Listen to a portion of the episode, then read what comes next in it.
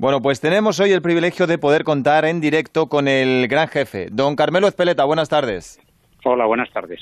En esta situación que estamos viviendo, ¿está usted tranquilo, preocupado o directamente desesperado?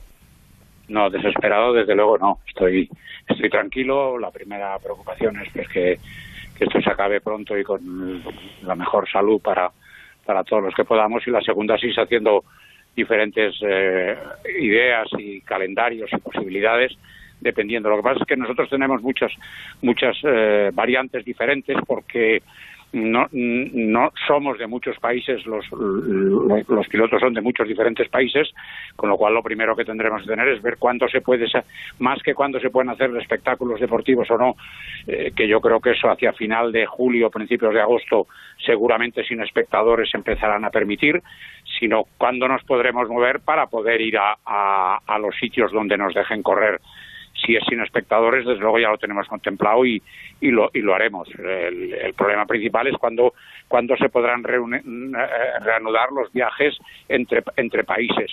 A partir de ahí, mm, cómo será la legislación de cada país con respecto a los espectáculos con o, sin público y a partir de ahí, eh, que es lo que estamos haciendo ahora, básicamente preparar un protocolo para poder hacer un pado eh, reducido en cuanto a número de personas y poder entonces tener hacer los, los controles necesarios para tener seguro que vamos a un sitio con unas medidas de seguridad suficientes. Claro, es que esta pandemia que estamos viviendo eh, está provocando una especie de efecto dominó. Al llegar a Europa, eh, primero fue a Italia, luego golpeó muy fuerte a España, que todavía no hemos salido de ello. Eh, ahora Gran Bretaña, Francia, Estados Unidos, por supuesto, y, yo creo que varios países se verán afectados. Imagino que ahora es casi imposible vaticinar nada y supongo que ya habrá tirado a la papelera cientos de calendarios. Pero a día de hoy, 19 de abril, ¿cuál es la idea de Dorna para empezar el campeonato o las distintas alternativas en función de lo que digan, claro, las autoridades sanitarias, que al fin y al cabo son quienes van a dictar las medidas para empezar a salir de casa y a organizar eventos? Nosotros tenemos, lo valoramos así, lo hablamos esta semana con una reunión que tuve con los, con los constructores, con, con, las, con las marcas de MotoGP. Estamos en una, primero estamos en una relación muy estrecha y estamos, gracias a Dios, usando los medios que tenemos para poder hablar entre todos, pero barajamos tres posibilidades. Una, ver cuándo nos dejarían, eh, cuándo, cuándo se podrían dar todas esas coincidencias de que se puede viajar fuera y de que en determinados países de Europa eh, se pueden hacer se pueden hacer carreras y entonces ah, mira, pues ahí, a partir de ahí empezar. Ese es el, el, escenario más optimista que desde luego no contemplamos que sea antes de, de final de, de, mediados, mediados de julio. Ahora mismo el calendario, aunque anda ha salido, a, día de hoy ha salido una comunicación de, que Alemania se cancelaban, el, gobierno de, Alemania, que yo no tengo muy claro porque a mí no lo han dicho, eh, se cancelaba. Yo tengo previsto hablar con el organizador alemán el día 27, 27 de este mes y a partir de ahí ver, ver lo que pasa. Lo más posible Alemania, que está a mitad de, del, del mes de junio, yo no creo que desde luego lo podamos hacer y me parece que con Holanda pasará lo mismo. Entonces ya ahí pasaríamos a, a siguiente evento que es, que es Finlandia. Finlandia va a ser difícil, pero todavía, no por problemas, sino porque los problemas del coronavirus le han hecho que, uno, que no podamos homologar el circuito porque no nos dejan ir y el circuito tendría que estar homologado a principios de mayo y segundo porque las obras allí eh, cuando han estado parados se les, se les han retrasado, lo cual Finlandia eh, va, va, a ser, va a ser difícil, pero todavía no lo podemos decir porque contractualmente tienen que ser ellos los que nos digan que no llegan a homologar el circuito. A partir de ahí tendríamos ya eh, el escenario libre hasta primeros de agosto. El primer Gran Premio de agosto es, es Brno y iríamos mirando. Lo más optimista que a mí se me ocurre ahora es empezar en Brno o, en Austria y a partir de ahí pues ir, ir viendo lo que ocurre. Si, si, no, si pudiéramos hacer ese calendario, pues una maravilla, querría decir sobre todo que la humanidad estaba mejor y que podíamos hacer carreras. Si no, el segundo escenario es contando los meses de eh, septiembre, octubre, noviembre y medio diciembre, ir haciendo un, número alrededor de 10, 12 grandes premios, eh, ya es, eh, entre, los, entre los que estén en su, fecha todavía y los que se han cancelado, ver cuáles se podían hacer y dependerá también de cómo son los, las leyes de cada país eh, para poder hacer eventos con y sin público. Pero primero de todo es que, se pueda viajar fuera de, fuera de los países, que la, movilidad vuelva a ser posible. Segundo, ver la reglamentación del tema. Entonces, a partir de ahí, la idea de septiembre, octubre, noviembre y diciembre hasta el 13 de diciembre sería mm, hacer carreras primero en Europa cuando cuando hay buen tiempo todavía en Europa, que es septiembre y octubre, más allá de octubre en Europa, a excepción de alguna carrera en España, pues sería difícil hacerla, y entonces hacer, si se puede viajar fuera de Europa, las carreras de, de, en, en, noviembre y, en, y hasta mitad de diciembre, carreras fuera, para tener un total de a lo mejor cinco, cinco en Europa y cinco fuera, y, y a tener un campeonato de diez. Y si eso no fuera posible todavía, nos alargaríamos a pensar que si en noviembre es posible viajar fuera, a lo mejor irnos a, uno, dos o tres circuitos, estar allí concentrados con una con una con un control del, del, del paddock bien hecho y hacer el campeonato entero a lo mejor en tres circuitos. Bueno, entonces se barajan tres escenarios ahora eh, fundamentalmente. Uno es empezar en Breno el 9 de agosto o en Austria el día 16. Eh, luego me dice que eh, se podría empezar a partir de septiembre con una fecha límite. ¿La fecha límite qué sería? ¿Mediados de diciembre aproximadamente en cualquier caso? Sí, sí, sí, eso es un acuerdo que hemos llegado ya con los constructores de si para el campeonato de este año no irnos más allá del, del, 13, del 13 de diciembre. Sí. Y en el peor de los casos sería eh, en noviembre ir a mm, dos, tres circuitos, encerrarse allí, controlados, y, desarrollarse ahí lo que se pueda de mundial.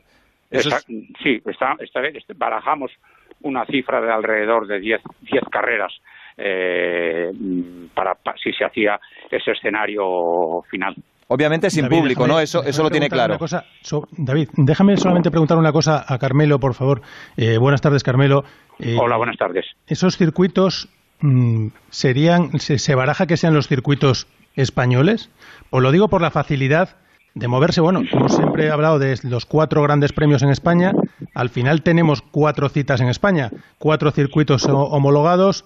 Eh, bueno, incluso se podría alargar a Estoril, a Alemans, que son cerca y que se puede llegar de una forma más asequible.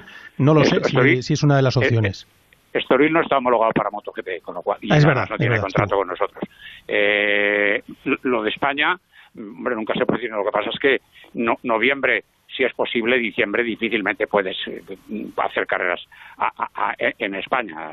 sería el límite. Nosotros pensamos más bien en, sitios muy, muy, muy cálidos pero no descartamos ninguna cosa. ¿eh? Como, como lo peor que tenemos es lo que ha sucedido y cómo está y la incertidumbre que tenemos, lo mejor que tenemos es que todo, todo el mundo de MotoGP eh, los fabricantes, eh, los equipos, nosotros, la FIM, queremos hacer el campeonato, con lo cual buscaremos la solución mejor en, en, cada momento, pero nuestro principal objetivo en estos momentos todavía es hacer un campeonato del año 2020. ¿Qué carreras mínimos serían, eh, Carmelo?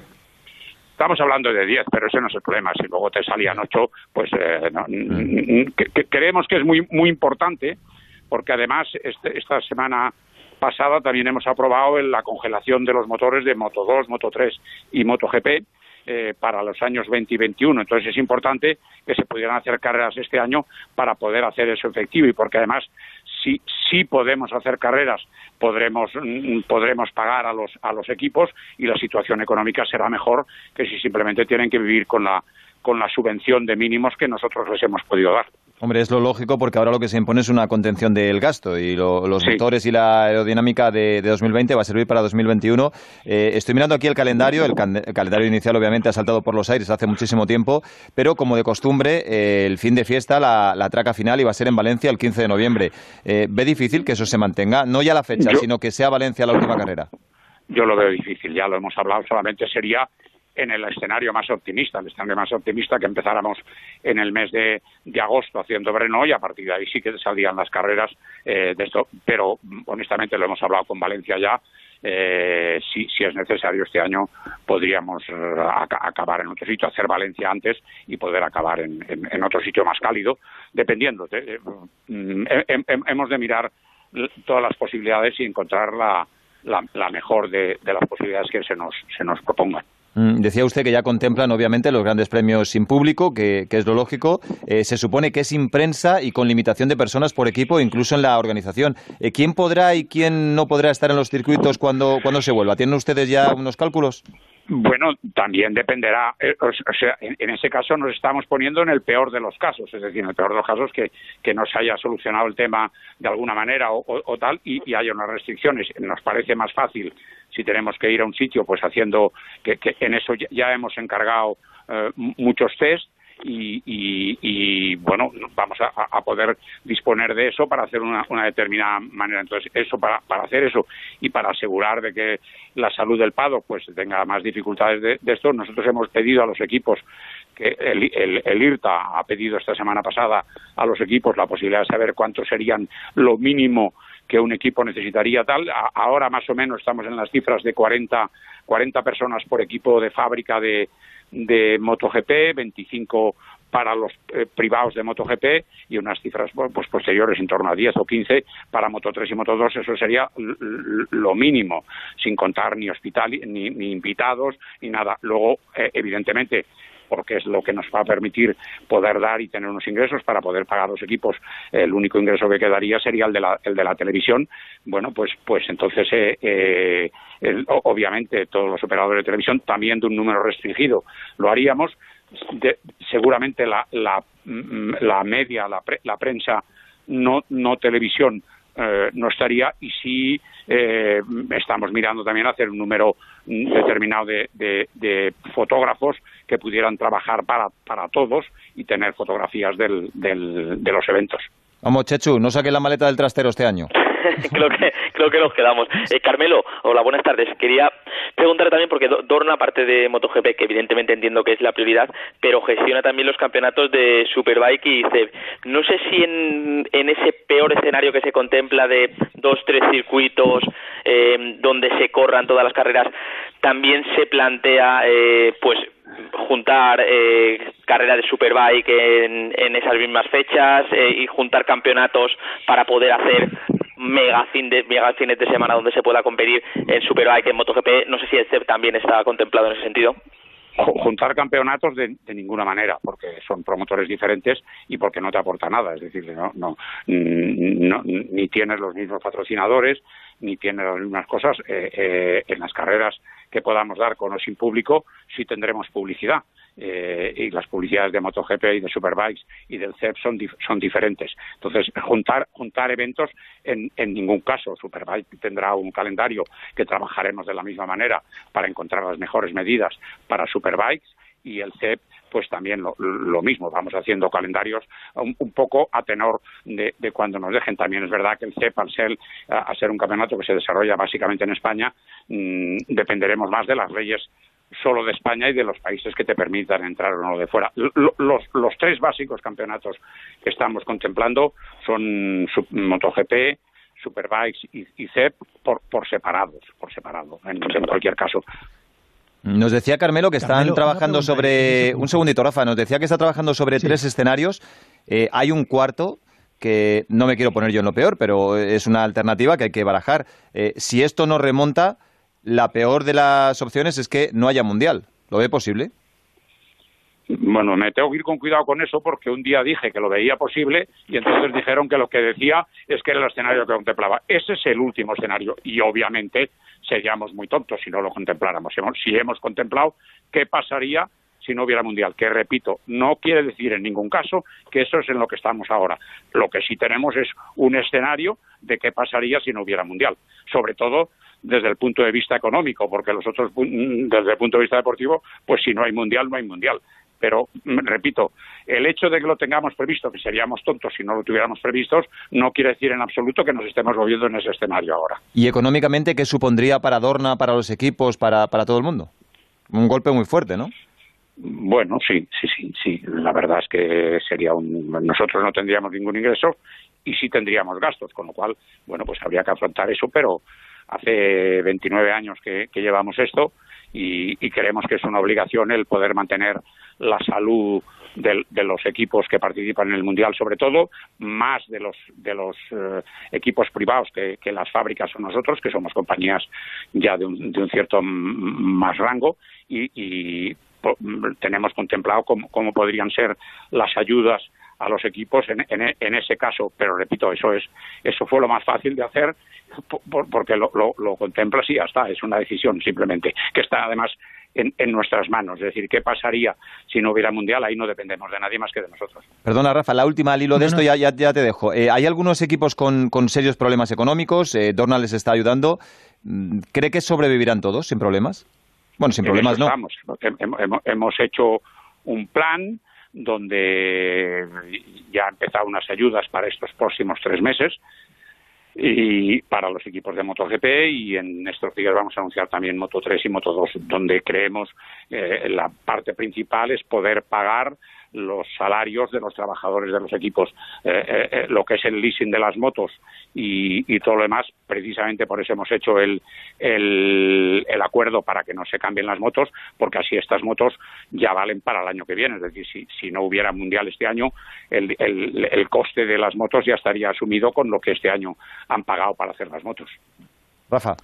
Iba a preguntar antes en relación con con los, eh, las, digamos, lo, que tienen ahora mismo como punto de referencia, que decía el Mundial de MotoGP, eh, si cabe la posibilidad, eh, llegado un momento en el que sea la única opción, que se haya planteado que solamente se pueda correr MotoGP para recortar, acortar el número de gente que tiene que, que desplazarse en todo lo que sea el, el, desplazamiento. Y también si ahí se plantea que pudiera haber un, un confinamiento de, todo el grupo, de todo el núcleo, la familia de, de, MotoGP para que no estén moviéndose de un lado a otro y puedan tener test constantes o que pueda, como se ha hecho en el fútbol, digamos, ese protocolo que tenemos ahora en el fútbol. Bueno, nosotros eh, sí hemos contemplado, ya es, lo que estamos haciendo, de hacer números reducidos.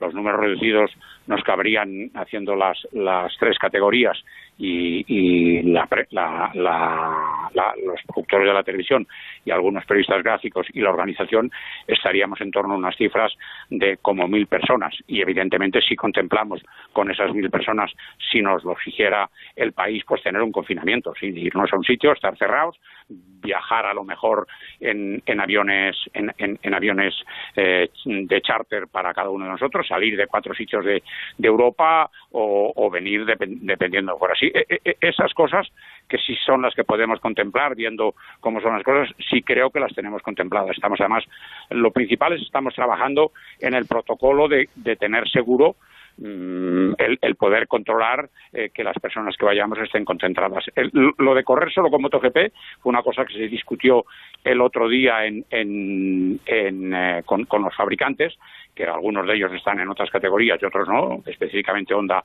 y, KTM, y en principio está descartado. Nosotros creemos que si nos permiten correr sin espectadores con un número suficiente, podríamos hacerlo con las, con las tres categorías. Y además, otra cosa importante es si el ingreso principal son las televisiones y la, y la, y la publicidad, nosotros tenemos que dar un número determinado de, carreras. Es un espectáculo mm, mucho menos generoso y a partir de ahí también nosotros creemos que cuando, si podemos hacer carreras, las carreras, la gente estará esperando ver las carreras.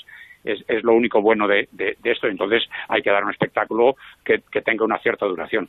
Le preguntaba David por el impacto económico. Mm, por ejemplo, su amigo Javier Tebas más o menos ya ha hecho un impacto de, si no se llegara a jugar la liga, lo que queda de competición, en torno a los mil millones, sobre todo con los derechos de televisión. Eh, ¿Ustedes qué impacto económico podrían tener? Nosotros lo sabemos, pero no lo decimos. Hay más prudencia que en la liga. Exactamente. No, no, bueno, oye. no, le preocupa a nadie. tenemos recursos para cubrirlos, pero no, no tenemos ninguna ganas de entrar en, en esas cifras porque, repito, ese es un espectáculo, ahí es un escenario que es el último que, que, contemplamos. Tenemos aquí un compañero que ha debido elaborar y romper casi tantos calendarios como ustedes. Oscar Langa, muy buenas. ¿Qué tal? Buenas tardes. Pues sí, la verdad es que he cogido el papel y boli y ya casi he acabado ya rompiendo todos todos los papeles porque esto no sabemos. Yo creo que Carmelo la clave aquí es ver cuándo se puede comenzar esto para salvar el campeonato de la mejor manera posible y sobre todo hay dos cosas que considero tan importantes. Salvar económicamente a los equipos, como bien has dicho, eh, por supuesto, y se hace a puerta cerrada el canon que se cobra de los circuitos, pues eso también tendría que, desaparecer. Y luego hay otra cosa que considero también importante. Michelin os ha garantizado el suministro de los neumáticos porque, claro, vamos a ver en qué fechas hacen, porque ellos hacen una previsión del tipo de neumático conforme a cada climatología que pueda haber en cada circuito y todo eso también se supongo que cambiará. Eh, cuéntame un poco cómo está ese tema.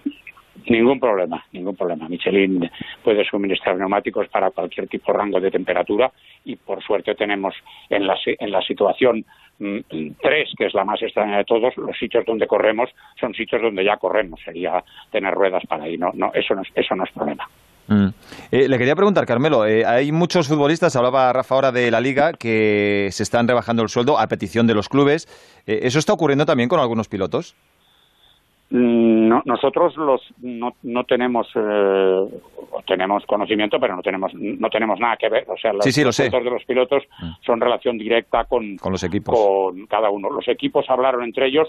No sé si las fábricas hablaron entre ellos. No sé si habrán llegado a un tipo de, de, de acuerdo o no, pero nosotros en eso no vamos a entrar lo que sí hemos contemplado ha sido una serie de cosas a, nivel, nuestro, igual que hemos hecho los mínimos para, para los equipos eh, basados básicamente en, en, los, en los sueldos de sus trabajadores, a los que me imagino que, que en, las peores condiciones cada uno de los equipos habrá, habrá llegado a un acuerdo con ellos para, si no hacen nada, pues no pagarles el 100%. Nosotros lo hemos hecho en Dorna, nos hemos bajado todos el, el, el sueldo en, en, esa situación y a partir de ahí, eh, bueno, contemplaremos a, que, la gente, habrá gente, si, mientras no haya carreras, eh, la mayoría de la gente está mm, sin, de Dorna, está, sin, sin, trabajo. Eh, hay un grupo de 15 o 20 personas que estamos trabajando en, en, en, todo, estamos trabajando mucho en el tema digital y estamos trabajando mucho también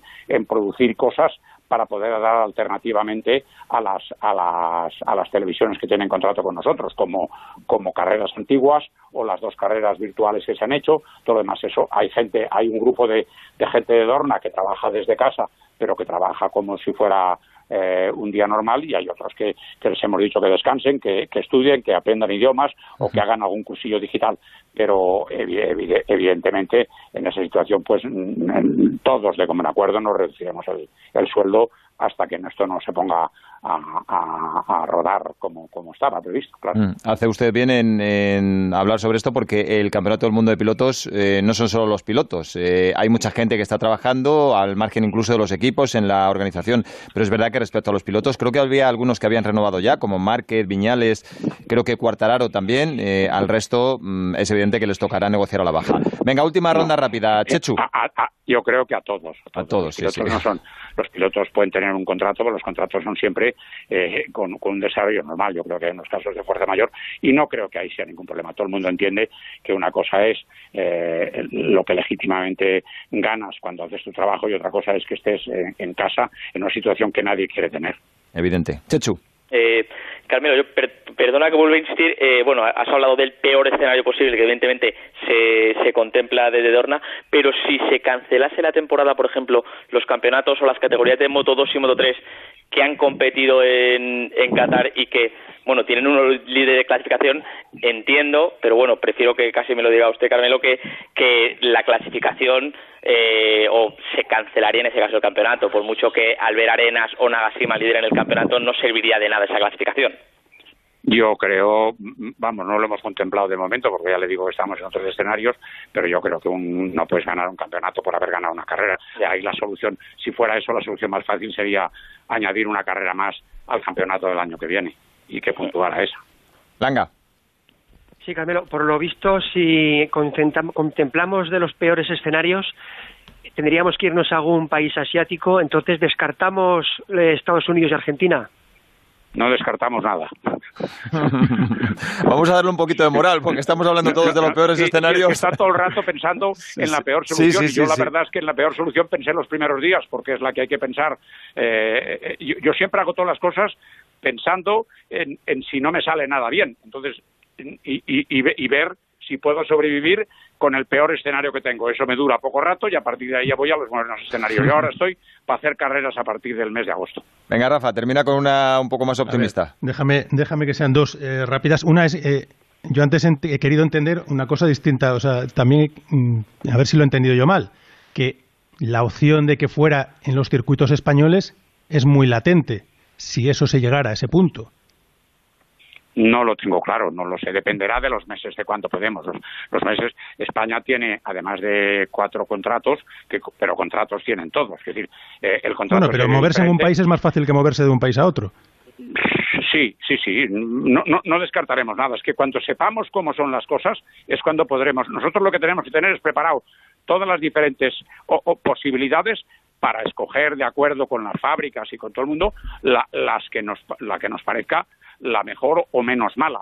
Eh, yo, yo no descarto nada, no descarto hacer todas las carreras en España, ni descarto todo lo contrario, ni descarto, no, descartamos nada. Eh, luego, con respecto a, lo del FI, evidentemente el FI no, no sería el que es normalmente, pero bueno, hay una serie de cosas que se dan al circuito que habría que negociarlo. También sería ver en qué condiciones cada circuito está, eh, eh, eh, está en condiciones de hacer un contrato nuevo, que es un contrato sin espectadores. Y, también ahí, pues mirar, barajaríamos las diferentes posibilidades.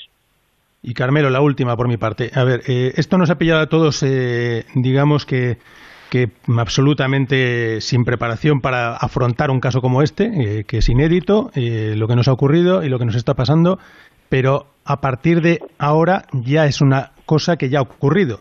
Entiendo que a partir de ahora sí que en los calendarios del futuro y en las previsiones del futuro hay mucho que trabajar y ya estarán trabajando, ¿no?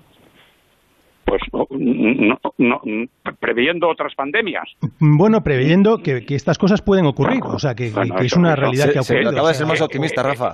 No, sí, sí, sí, sí, lo sé. Ya está, eh, eso ya está previsto en los, en los contratos actuales. Hay una cosa que se llama fuerza mayor. Nosotros ya hemos pasado, no tan global, pero está previsto. Nosotros hemos pasado tener que cambiar la fecha de Japón porque había lo del volcán de Islandia, tener que cambiar la fecha de Japón por lo de Fukushima. Eh, ya, ya, ya, ya hemos pasado temas. Sí es global, pero lo malo y lo bueno de ser global es que es global. Y si es global, son cosas que no dependen de nosotros. Y entonces ahí, en cualquier caso, siempre se, se, se te vas a, fuerza mayor. Que eh, el único que yo creo que estaba, porque también es más fácil, de, los organizadores mundiales, el único que creo que tenía previsto un seguro de, pandemia era Wimbledon. Wimbledon creo que tenían un seguro de, pandemia. Listos ellos, mucho más avispados y tal, pero lo que pasa es que ahora eh, si, si, te vas y preguntas el precio de un seguro de pandemia, te sale, te sale a cuenta hacerte tú mismo el seguro. Sí, ahora sí.